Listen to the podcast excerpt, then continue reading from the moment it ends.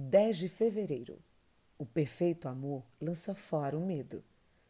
No amor não há medo.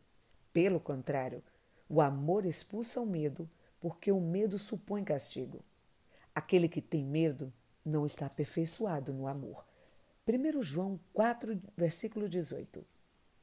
Vamos refletir sobre alguns princípios entre o amor e o medo.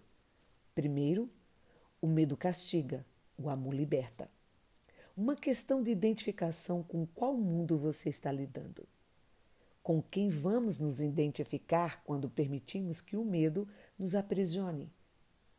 Não nos identificaremos com o que nos estão nos opondo. 2. O medo paralisa, o amor aperfeiçoa. Uma questão de permanecer. Escolhemos sempre permanecer no amor. 3. O medo retém, o amor reparte. É uma questão de servir pelo amor aperfeiçoado que você recebeu. O amor que afasta o medo faz com que a nossa resposta a esse amor seja amar e servir a todos ao nosso redor. Se alguém afirmar, eu amo a Deus, mas odeio seu irmão, é mentiroso. Pois quem não ama seu irmão, a quem vê, não pode amar a Deus, a quem não vê. Ele nos deu este mandamento. Quem ama a Deus, ama também o seu irmão. 1 João 4, 20 e 21. Três chaves para fechar a porta em sua vida.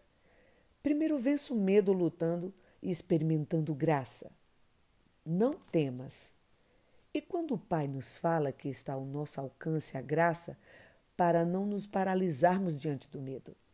A graça capacita, a graça empodera.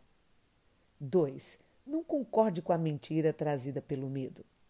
Ouse discordar das afirmações e sugestões do medo. 3. Profetize a palavra de Deus sobre atmosferas de medo.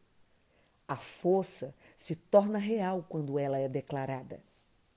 Prepare-se para a guerra. Despertem os guerreiros. Todos os homens de guerra aproximam-se e atacam. Diga ao fraco: Eu sou forte. Joel capítulo 3, versículo 9.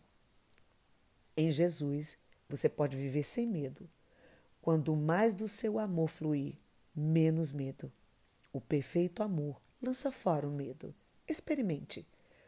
Pastores Fabiano e Vivian Ribeiro.